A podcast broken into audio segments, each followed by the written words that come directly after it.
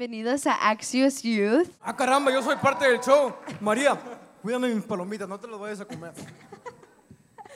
El podcast, una transmisión para comenzar tu semana. Yeah.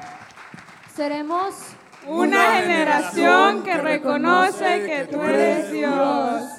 Hola a todos, how are we today? Hey, what's up, guys? We are Axios Youth. Estamos muy agradecidos y muy emocionados de estar aquí con ustedes.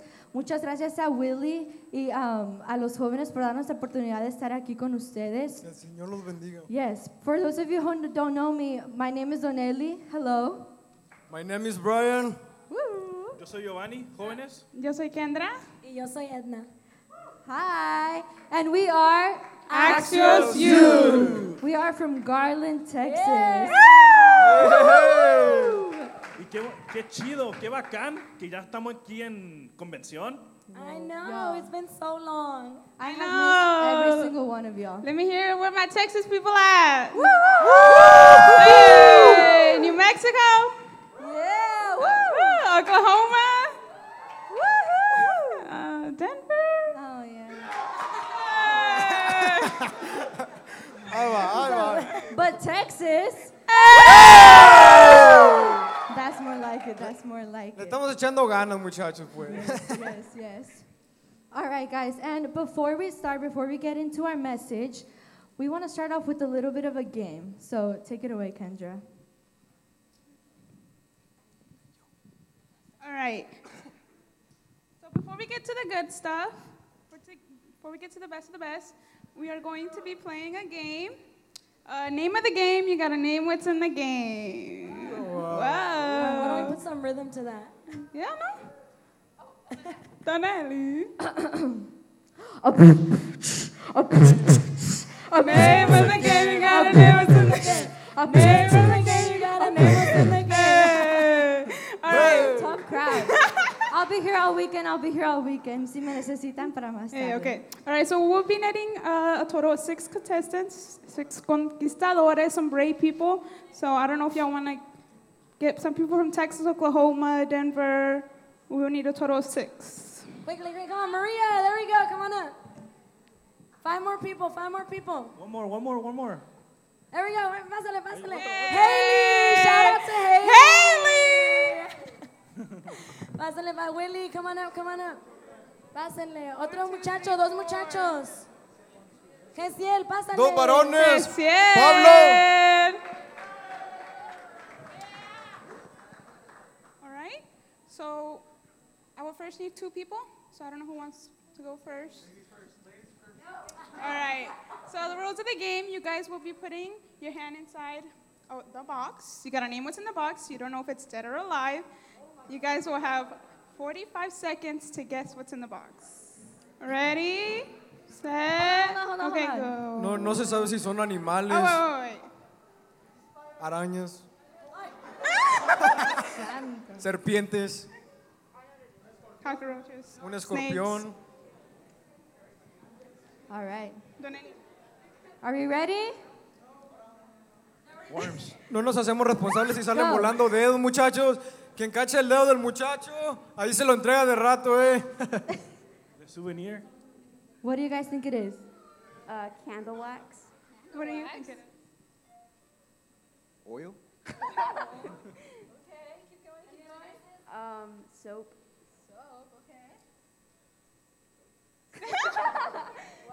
I still say it's can- Keep touching it. uh, plastic. Oh. How did it feel? Greasy, Greasy, yes.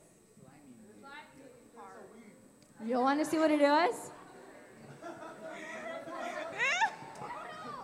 You guys were spot on. It was candle wax with oil. Wow! Round of applause. Thank you guys. All right. All right. All right. Next? next two contestants. Come on, Haley. All right. We promise it's not poisonous, okay? In three, two, two, one, go. Ándale sin miedo.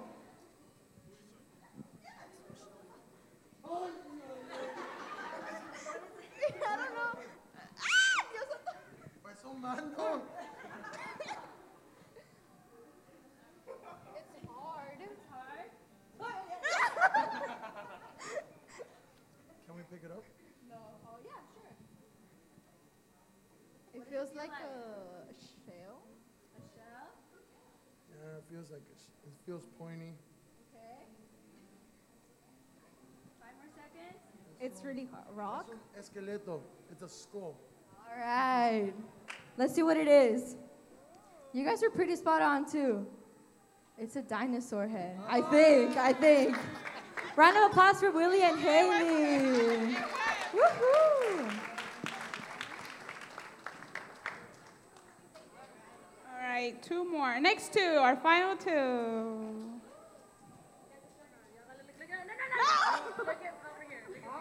That's cheating, brother.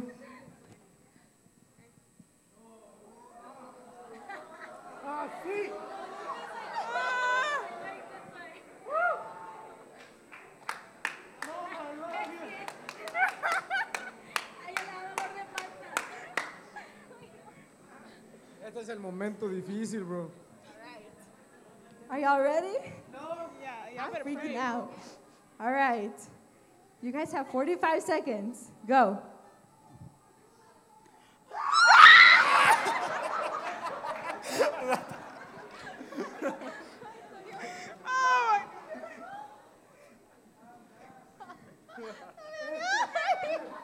It feels like poop. Oh, okay, okay. Is it food? No. Why? I felt the, is it your finger? um, Can I eat it? Can, can I? I don't know, like just a bunch of things meshed up together. sand? What word? Touching. I'm gonna say it's banana, but plen- plenty. I don't know. Uh, sand? I don't know. Uh, no, no. Y'all are really going in there. On the count of three, everyone says it, okay? One, two, three. Worms! Creo que las mataron todos. Anybody want them? Over here? No? Un aplauso. Give it a round for these brave people. Who would touch worms like this? Not me. It's crazy. Not me. All right. Y sabemos que los que escuchan nuestro podcast, you guys do it for one reason and one reason only. For Kevin, to listen to his jokes. ¡Hey! Bueno, muchachos, hace poco estaba con un compañero mío, un gran amigo, ¿verdad? Y me pregunta, bueno, ¿y tú qué haces o qué? ¿Cómo? ¿Tú qué haces así en tu tiempo libre? Y dije, no, pues yo soy saludable. Dijo, ah, comes muy sano, haces deporte o qué? Digo, no, cuando voy por la calle todos me saludan y yo los saludo, yo soy saludable. A ver. Give a high five to all the healthy people High out five, here. everybody. ¿Quién es saludable aquí? A ver. Dang. No, nadie no es saludable. Muchachos. No, hombre. Es todo, muchachos. All right, y con eso vamos a compartir un pequeño mensaje. Our messages are short. Um, y les voy a pedir a todos, bueno, a los del Axios Youth que se pongan de pie, Rico, Gio. Um, y si vieron en el juego, uh, I'm going to do Spanglish, I do Spanglish. En el juego los, los que estaban participando usaban estrategias, ¿verdad? Ellos usaban estrategias para ver qué estaba en esa caja, qué es lo que ellos podían sentir y trataban de relacionarlo a algo que ya conocían, ¿verdad? Y entonces, um, el título de este corto mensaje es Strategy Update, una actualización de estrategia. Um, y para eso vamos a empezar, um, vamos a estar enfocándonos en la historia de David. Y antes de, no, bueno, yo cuando pienso en David, inmediatamente pienso en David y Goliat, que David era chiquito y venció a un gigante. Um, pero para los que no conocen la historia de David y Goliat, we're going to give you guys a short recap. Um, Gio Enrico, take it away. ¿Cómo están tremendos? Bueno, les quiero contar una, una novela. ¿Cuántos ven novelas? ¿Ven? Bueno, yo sí, yo veía. Um, pero le quiero contar la, na- la novela de David y Goliat. Um, tenemos a un joven, se llama David. Y era un joven pequeño y de buen parecer. Yo soy David. Y también tenemos a Goliat, un gigante grande y era filisteo. Y, y sa- uh, ¿y sabes cómo le hacía? Le hacía fi, fi, fo, fu. y, y lo chido de esta novela, de esta, este asunto, era de que era una batalla y habían, era la batalla entre los filisteos y el pueblo de Israel. Pero David no fue escogido para pelear. Ja, ja. Y al llegar, que nadie pudo vencer al gigante, Yo derroto al gigante. exacto. Pero, pero ni te queda la armadura, bro. Tú vienes a mí con armadura, espada, pero yo vengo a ti en el nombre de Jehová de los ejércitos. Y entonces David agarró cinco piedras y entonces venció al gigante y venció y fue victorioso. Yes, amen. Ahí tenemos la historia de David y Goliat, pero no nos vamos a enfocar en David y Goliat, sino ya sabemos que David obtuvo esa victoria, ¿verdad? Pero años después, si nos vamos al libro de Segunda de Samuel 21:15, la palabra de Dios dice así: Volvieron los filisteos a hacer la guerra a Israel, y descendió David y sus siervos con él, y pelearon con los filisteos, y David se cansó. E Ishbenob, uno de los descendientes de los gigantes, cuya lanza pesaba 300 ciclos de bronce y quien estaba ceñido con una espada nueva, trató de matar a David. And I'm going to stop there.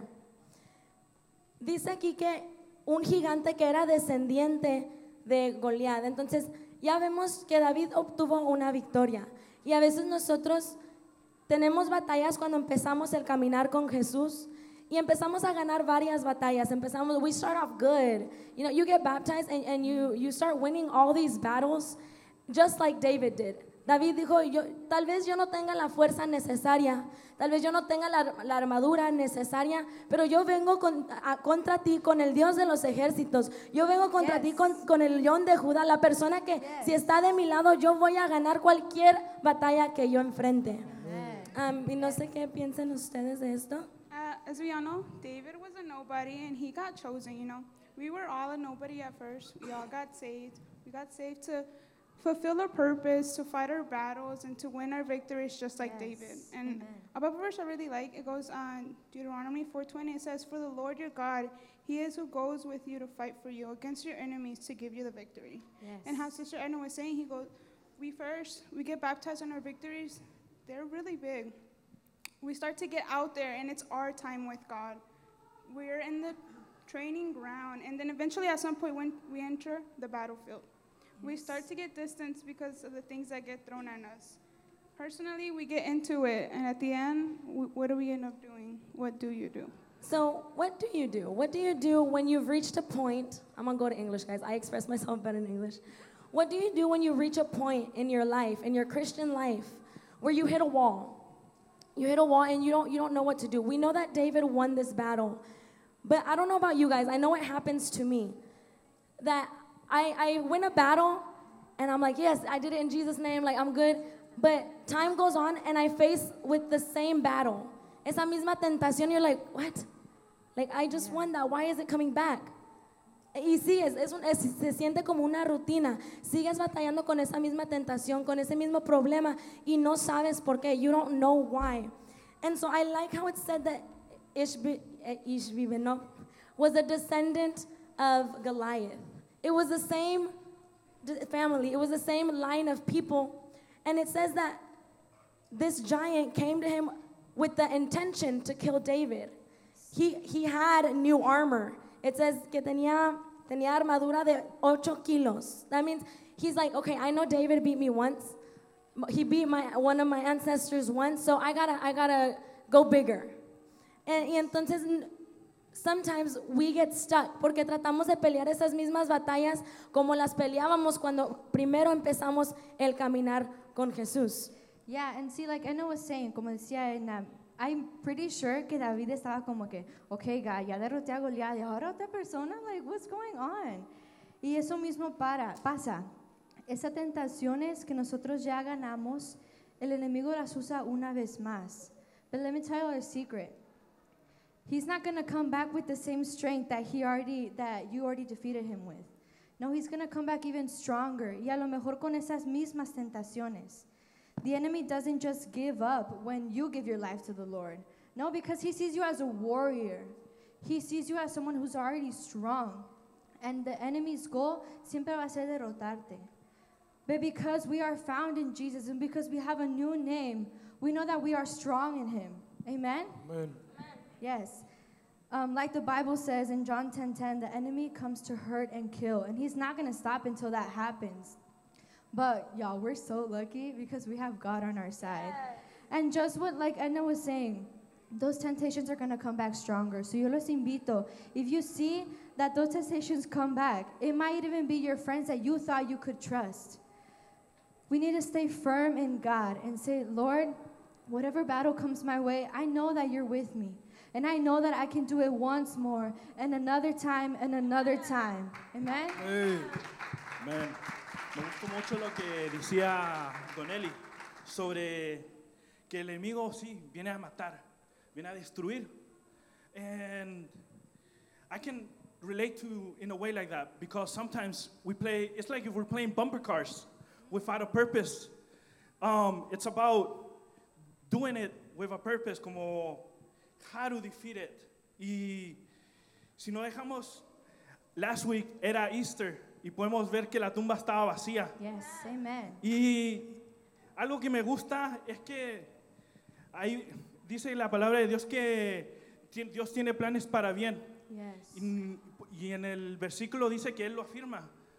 Y el hecho que si lo afirma es porque también pasó lo que pasó allí en, el, eh, en la tumba vacía. Yes. You know, porque Él va a estar con nosotros. Amen. And let us not think that we're playing bumper cars, bumping into the same issue, because God has a purpose. Amen. Amen. I mean, yeah, I love that. And look, what I want you guys to always remember is that we fight the same battles disguised differently. Y how silly, qué, qué chistoso se hubiera visto David. Ya siendo rey, David was a king. He had his own army. He had armor that fit him. Like he, he had it all. How silly would David look if he went to this descendant of Goliath with five rocks and a sling? Like God, when you start off, you start with what you have. You know, you start with what God gives you and you win your battles. But then God starts giving you new strategies. He starts giving you new equipment that you can use. And sometimes we choose, like, no, if I won it once this way, I can win it again this way. And so we get stuck in this routine where we're trying to fight the same fight, just disguised differently, the way we did a year ago, the way we did two years ago. But that, that giant isn't trying to fight you the same way because he already learned a weakness from you. So he's gonna try to, he's gonna update his strategy. So we can't go with him with five rocks and a sling because he already knows. He's gonna come prepared. He's gonna have something on his forehead because he knows. And so, as youth, we have to learn to update our strategies. We have to learn if you pray five minutes a day, if you pray five minutes a week, you got to update that to 10 minutes. If you, if you have a phone, if I have the iPhone 1, how good is it going to be? That thing's going to be slow. Like, I want to, yo voy a estar aquí tratando de buscar un versículo y pasan media hora y yo aquí todavía buscando. Because we have to update our phones. Ya después de cierto tiempo, el iPhone 1, I'm pretty sure like 2% of people have it. And so you have to start s- updating your spiritual strategies to fight those giants that are descendants of those things that have hurt you before, that those things that have confronted you before. But you have to update that strategy to get that victory that God already has for you. And so, with that being said, um, I want us all to stand up and we're going to do a quick prayer. And I want you guys to ask God to update your strategy. Maybe you guys, um, it's going to be a quick prayer. Maybe you guys find yourself fighting that same battle. And I can tell you from experience, it's, it's tiring. This verse says that David got exhausted. A lot of the times, we can be tired from our jobs, from our, our school, from church, but it's different when you feel exhausted spiritually. And there might be a lot of people here that came to convention feeling exhausted. A lot of people that just came to see friends, but God brought you here with a purpose. He brought you because He needed you to get up and be that conquistador that you were called to be. Because once you step in that battleground, Kendra was saying, when we start on the walk with God, we're on a training field. God's preparing us to reach that purpose, and every single person in here has a purpose. But it comes to a point when you enter that battlefield. And as soon as you step foot in that battlefield, the enemy's not gonna give you any grace. The enemy's not gonna be like, oh, Maria, look, you're, you're new at this, it's okay. I'll give you some slack. No, he's gonna start throwing darts at you to try to ruin that purpose that God placed in your life. And that's when we have to learn as youth to update our strategies. We have to fight the way that God tells us to fight and not the way that our heart tells us to fight. You have to fight just like David said in the name of Jesus Christ. Why don't we all lift up our hands and raise a prayer to Jesus? God, we come unto you as the youth Jesus of El Distrito del Paso. We ask you, Lord, that tonight you'll give us new strategies to fight those temptations, God. That your presence will surround us, Jesus, and that we won't be fighting the way that we fought a year ago, Jesus. That just like David go, did, God, that we will go in your name and we will face these giants, God. That we will be conquerors, Jesus. That we will conquer those giants that come to attack us. I ask you for each youth that's in this building tonight that you, Jesus, will change their lives in this weekend. That they can leave being more than conquerors. That they can leave knowing their purpose in you, Jesus. We praise you, God. We exalt your name because you are worthy, God. Hallelujah, Jesus. We give a round of applause to God?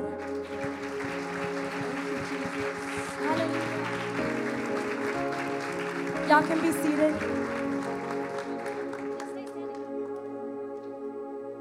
And once again, le damos muchas gracias um, for giving us a platform and allowing us to do this. Um, this was one of our goals for this year, and the Lord has blessed us so far. So um, thank you so much to those who allowed us to be here. Lastly, before we go, obviously we have to plug.